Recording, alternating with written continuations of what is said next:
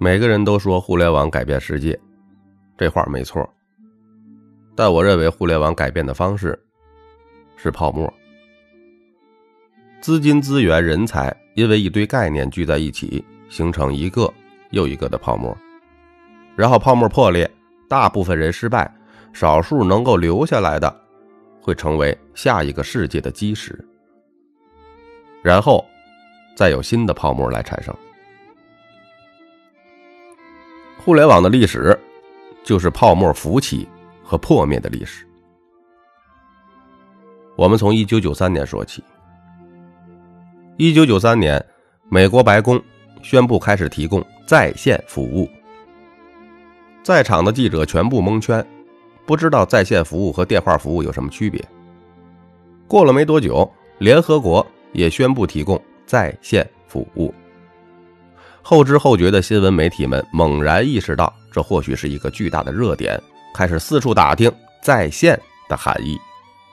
Internet 这个词一时传遍了美国，商界和媒体界开始观望这个新兴事物的发展。一九九五年，后来的电商界巨头易贝和亚马逊上线了，电商开始走上了历史舞台。五个年轻人从日本商人孙正义那里搞到了钱，养活了1994年建立的雅虎。那么在大洋的对岸呢？马云刚刚辞职，凑了两万块钱，创办了中国黄页。后来呢，他也去孙正义那里搞了钱。但那年的明星并不是他们，而是浏览器。九五年的八月九号，网景浏览器在纳斯达克上市了，定价十四美元，开盘后一路飙升到七十一美元，两个小时之内五百万股被抢购一空，收盘价为五十八点二五美元。网景浏览器这家成立十六个月还未曾盈利的公司，震撼了华尔街的投资人，媒体们不遗余力地宣传互联网就是未来。人们纷纷惊呼：“互联网将改变商业的模式。”虽然他们大多数看不懂这个东西，这其实就跟罗永浩告诉你“虎纹鲨鱼会改变世界”一样的魔幻。被誉为“互联网圣经”的美国《连线》杂志刊登了该杂志著名编辑凯文·凯利的一篇预测性文章，其中有这么一句话：“好消息是你将成为百万富翁，坏消息是。”人人都会成为百万富翁。从那时候开始的二十五年，再没有投资者会以利润来衡量一家科技公司。从此时此刻回过头的二十五年，原来那是互联网送给世界的第一个泡沫。一九九六年，雅虎公司正式在纳斯达克上市。一年多之后呢？它的股票价格翻了六十四倍，总市值达到了四百五十亿美元。那时候华尔街为之疯狂啊，全世界都在高呼啊，互联网的时代到来了。像什么 AOL、亚马逊、易贝、Craigslist，一家又一家的互联网巨头啊，横空出世，在风口上享受着暴富的快乐。对那个时候的美国公司来说，哈，建立公司先建一个主页，那是最时髦的事了。一九九九年，在美国上市的四百五十七家公司中，有三百零八家来自于科技企业。市值排名前十的公司中，科技公司占了六个。许多公司啊，千方百计的蹭互联网的热度啊，在自己的公司名后面加上个 .com，啊，或者在名字里上加上 IE。一个中学生建立一个网页，就能成为账面上的百万富翁。华尔街的老牌投资人们拧着眉头，不明白自己的这个估值到底合不合理。互联网公司的运作模式远远超过了传统企业的计算模板。模式或许会骗人啊，但飞涨的股票不会骗人啊！狂热的这些投机者们享受着打新带来的成倍利润，鼓励着一家又一家互联网创新企业进入股市。为了让更多的人连入网络呢运营商啊甚至免费送电脑只要你签署一份长期的网络服务合同。然后呢这份狂热跨越了大洋传入了中国。在那几年里头搜狐网易新浪新浪相继成立了啊像什么阿里腾讯也陆续诞生了。但是他们也不是那个时候的明星他们只是不过是初生牛犊。一九九九年，号称中国第一的概念股中华网，在纳斯达克上市当天，从每股二十美元攀升到六十七美元。这个巨大的成功，鼓励了国内嗅觉灵敏的一批人。你泡沫年代嘛，要抓住红利的。那一年，一个叫唐海松的海归，成立了易唐网，组建了一个由五个哈佛 MBA。和两个芝加哥大学 MBA 啊组成的梦幻团队，然后呢，从美国著名投资商 DFG 和 Seven Rosen 啊那里拿了五千万的美金的巨额投资。基本上，当时互联网上所有已经存在的业务，一堂网全都要参一手，而且呢，还高瞻远瞩的打起了用户心智的主意，把当时的七零后、八零后定义成明黄色的一代。要让他们看到黄色就想起一堂。当然了，多年之后有另一家公司完成了这个理想，可惜这个颜色叫做美团黄。黄色铺满大街的时候，早就没人记得一堂了。当一堂意气风发的那个时代，他们花钱也是大手大脚的，仅仅宣传费就砸出两千万，还自建代理服务器，烧着大量的带宽，帮那时候的这国内网民啊浏览国外的网页。那一堂的团队当时呢，更是生活奢华了，出入高档公寓，享受特殊待遇。据说一堂公司的那个烤肉架上面，永远保持着让烤肉香喷喷的温度。大家记住啊，那是在二十年前啊。那年还有一家公司叫做易国，是一家电子商务公司。如果不是他们牛逼吹的太大了，也许互联网电商的历史上会留下一笔。易国的这个创始人呢，叫张永清。张永清也是个海归，啊，经历过美国互联网高速发展的时期，啊，他意识到了这个美国的模式呢，可以在中国复制，果断回国了，建立了一个电商网站。两千年的时候，易国出了一个服务，叫做“易国一小时”，是什么意思呢？宣称只要你在北京，我都在，你下单后一小时给你免费送到。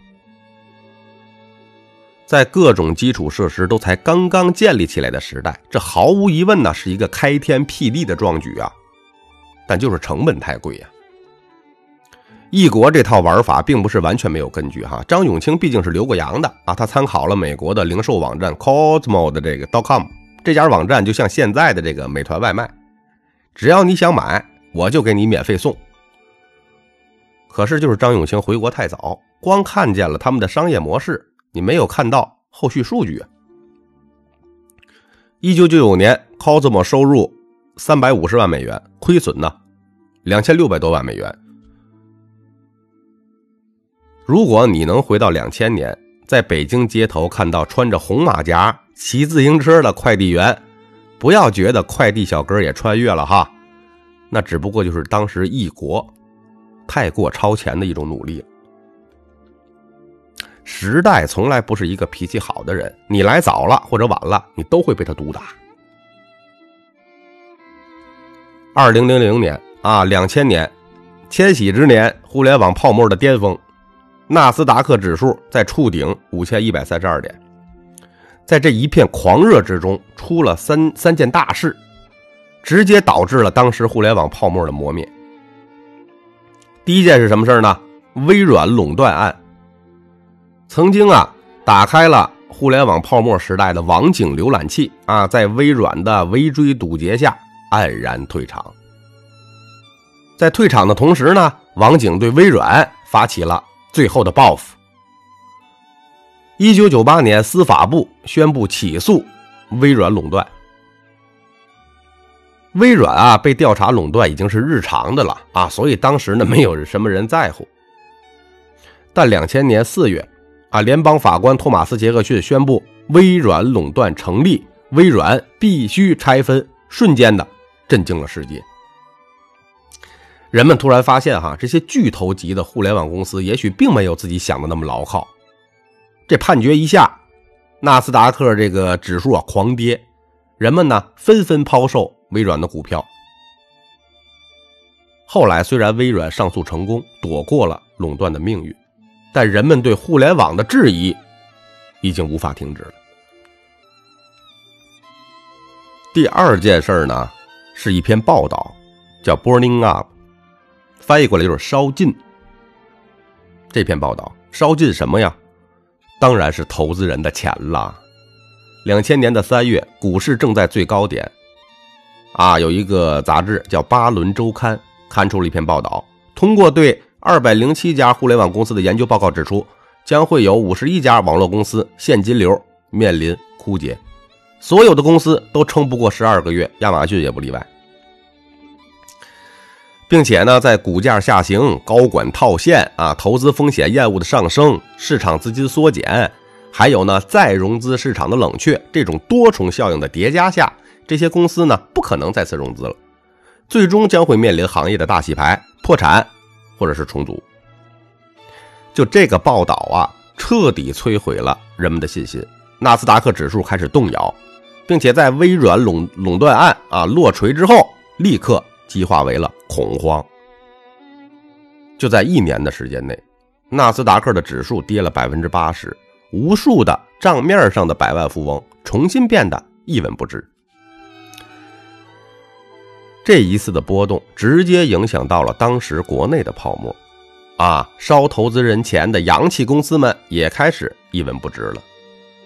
失去了外国资本的扶持，互联网公司瞬间的被打回了原形。一堂无法盈利，无法继续融资，最后呢，默默消失在了时代的海洋里。一国失去了融资，无法支撑投入啊，只能削减业务，抬高价格，最终走向了没落。泡沫兴起的周期，不赚钱的公司都要死。这是不是大家很熟悉的场景啊？其实我们已经经历了很多次了，在一片的尸山血海中啊。新浪、网易、搜狐这门户三巨头抢在最后关头上市了，才获得了活下去的资格。那一年啊，真正玩的秀的是一个叫李斌的年轻人。他看着大洋彼岸的巨大泡沫啊，产生了万丈豪情，大吼一声：“再不创业就完了！”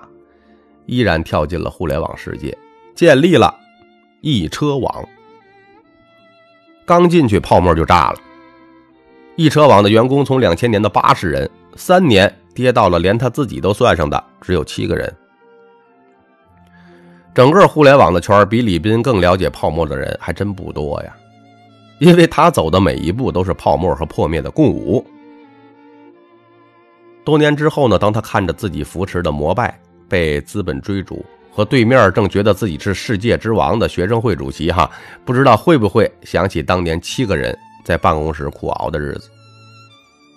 后来摩拜的果断卖身，是李斌早年泡沫经历带给他的红利，因为他知道害怕。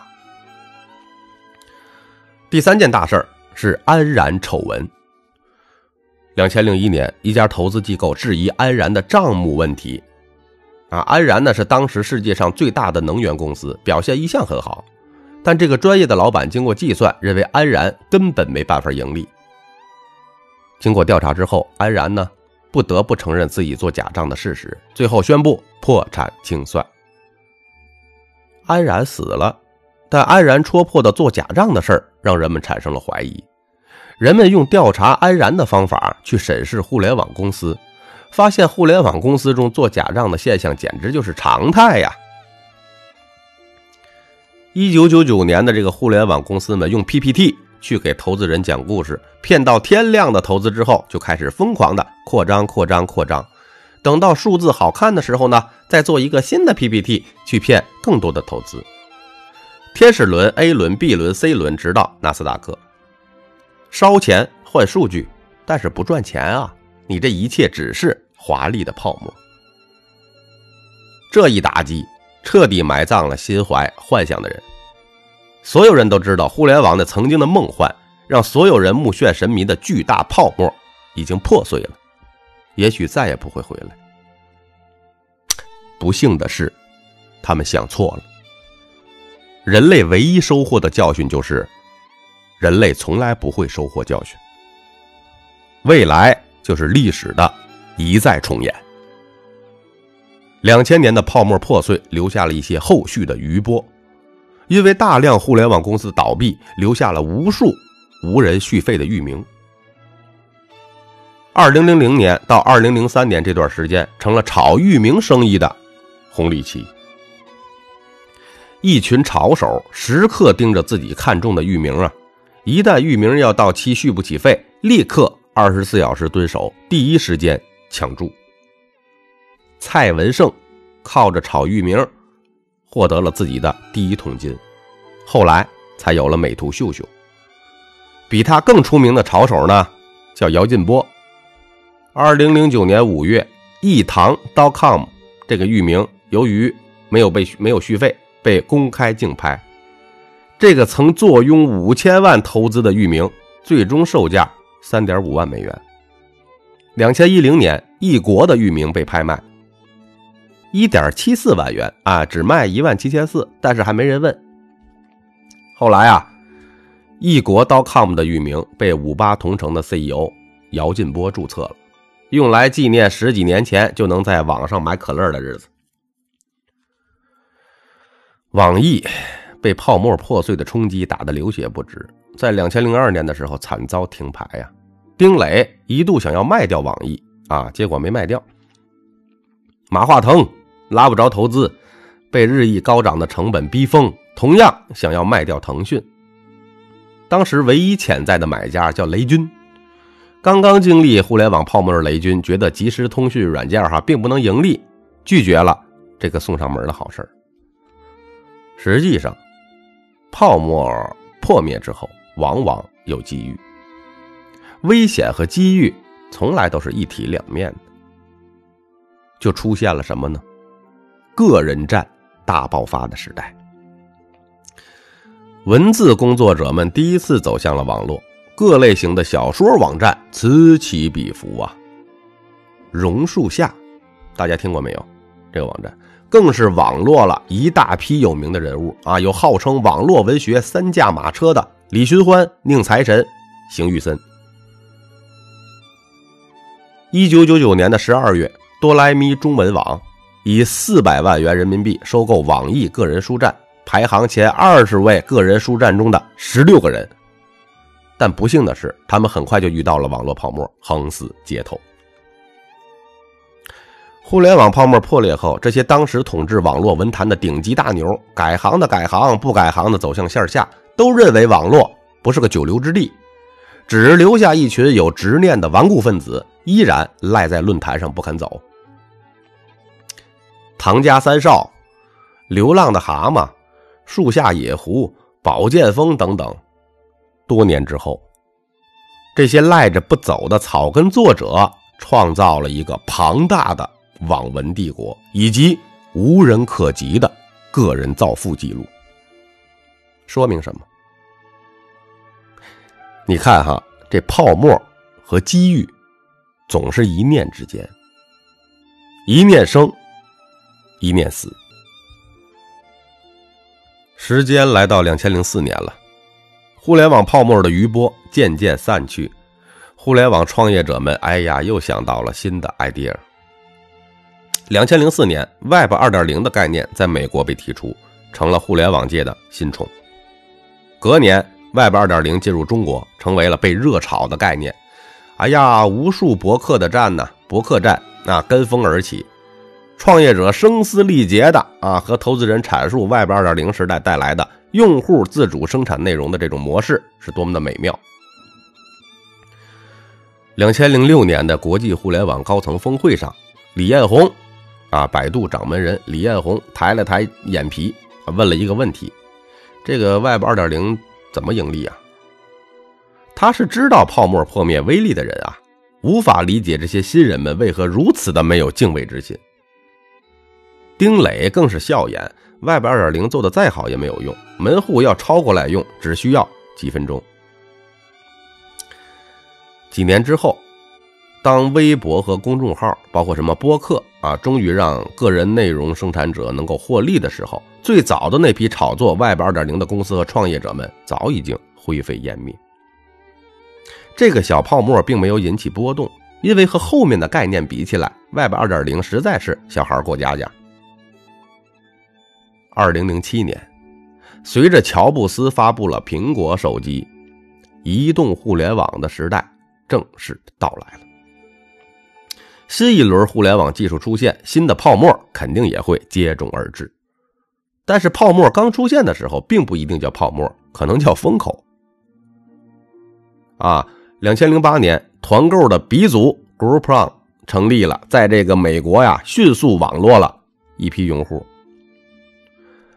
被次贷债危机打得屁滚尿流的这个美国经济界，哈，急于一个新的增长点，啊，这个各家的媒体呢，就在这个 Groupon 身上看到了商机，纷纷开始鼓吹 Groupon 的商业模式，啊，这个 Groupon 呢，也一跃成为了新时代的独角兽。二零一零年的十二月，谷歌提出以六十亿美元的价格收购 Groupon，惨遭拒绝。我说的惨哈。是 Groupon 的惨，他们失去了变现的最好机会。在十六个月之内，Groupon 把业务拓展到了四十五个国家，主要集中在美国和欧洲。之后呢，他们的业务版图覆盖了四十九个国家的五百多个城市。当然了，他们也来中国试过水啊，中文名字叫高鹏。可惜在这里边呢，在中国这里啊。美国互联网界见到了自己从没见过的对手，谁呀？一群疯子！就在 Groupon 刚刚兴起的时候，中国的山寨大师们，哎呀，就果断的抄袭模仿了 Groupon 的商业模式，开始建立自己的团购世界。到了二零一一年的八月，我国的这个团购网站的数量已经超过了五千家。为了争夺市场啊，红了眼的这个团购网站开始了一场互联网最大规模的混战啊！融资、广告、地推、补贴，无所不用其极。这五千多家的团购网站中，有资格参战的就有一千七百多家。高鹏敢在这个时候跳进了中国市场啊，被打的当场去世。这场战斗最后生存下来的是美团，但活下来并不意味着胜利。O2O O 模式并没有带来新的增长点，仅靠团购入不敷出。啊，胜利的美团望着一片狼藉的战场，焦急地寻找前进的方向。因为战场上没被打死，但是可能会被饿死。但更多人已经疯了，无数的 O2O 的公司如同被捅了窝的小强一样啊，汹涌的而出，涉及生活的方方面面。我给大家举例子啊，上门洗车。预约美容、O2O 婚礼、加盟汽修、亲子咨询、预订球场，还没完呢！真正疯了的是资本。一个刚毕业的大学生拿着一份不成熟的企划书啊，就能敲定千万的融资。啊，已有的企业呢，还啊纷纷在自己的业务里加上 O2O 的内容，为什么呀？生怕过了时啊。熟悉的场面。让一些经受过疼痛的人皱起了眉头，但却远不能警示捏着十几年前相同的套路，高呼新时代已经来临的这些投机者们前仆后继。这种疯狂，在二零一四年达到了顶点，引发了中国互联网 O2O 时代最盛大的决斗。什么决斗？打车大战。二零一二年做打车 APP 的公司有三十多家，到二零一三年最头目的只剩下两家，一家叫滴滴，一家叫快滴。这个滴滴的老大程维曾经在阿里做过事儿啊，但老东家马云呢，却连同东家的东家孙正义呢，投资了快滴的陈伟星。哎，好在深圳马化腾小马哥啊雪中送炭。给滴滴送上了一千五百万美金，稳定了程维的信心。二零一四年二月十八号，滴滴打车决定给陈伟星抽冷子来一下狠的，于是呢，滴滴宣布，乘客使用滴滴打车并且微信支付，每次能随机获得十二到二十元不等的高额补贴，每天三次。但这次突袭并没有让快滴的陈伟星慌乱。当天，快递打车也发表声明，用快递打车并用支付宝付款，每单最少给乘客减免十三块，每天两次。然后直接在四个城市放话啊，后续无论什么情况，只要对手调了，我们永远比对手多补贴一块钱啊！这个政策都会自动的快速生效，多厉害啊！这是。这一年啊，泡沫神针百度掌门人李彦宏登上了历史舞台。早在之前的这个千团大战当中，哈，百度就凑过热闹，那都是浅尝即止。到了打车大战了，哎呀，这个李老师啊，心里开始痒痒。大家都是 BAT，凭什么我不行？哼！于是呢，百度就接洽了当时市场上的第三强者大黄蜂。结果没多久，大黄蜂迫于压力啊，被快迪吞掉了。弄得百度一地鸡毛，没关系啊，这不是第一次，也不会是最后一次，后边的路还长着呢。这个滴滴啊和快滴杀红了眼，补贴呢不断升级，从一天烧掉一千五百万升级到一天烧掉一亿美金。这打车软件真的值得这么推吗？大家都怀疑这个问题啊，问题呀，但但这个不重要啊。A.T. 已经动了真火了，不在这个战场上咬死对手就不算完啊！这不是钱的问题，是面子的问题呀！这个面子太他妈贵了，投资人的钱像流水一样砸进去，但却一直没能砸出一个明确的商业模式。腾讯和阿里对外宣称是利用打车软件把自家的线上支付平台推广开来，打车软件本身只是附属品。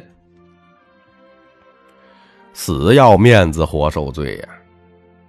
就在双方战火如荼的时候，一个新的对手出现了，谁呀？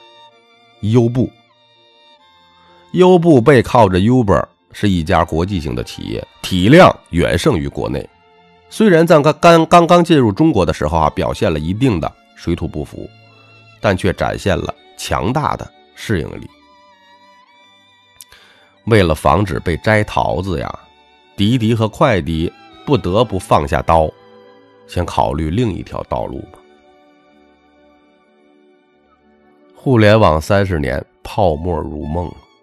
若想知后事如何，请收听下一章内容。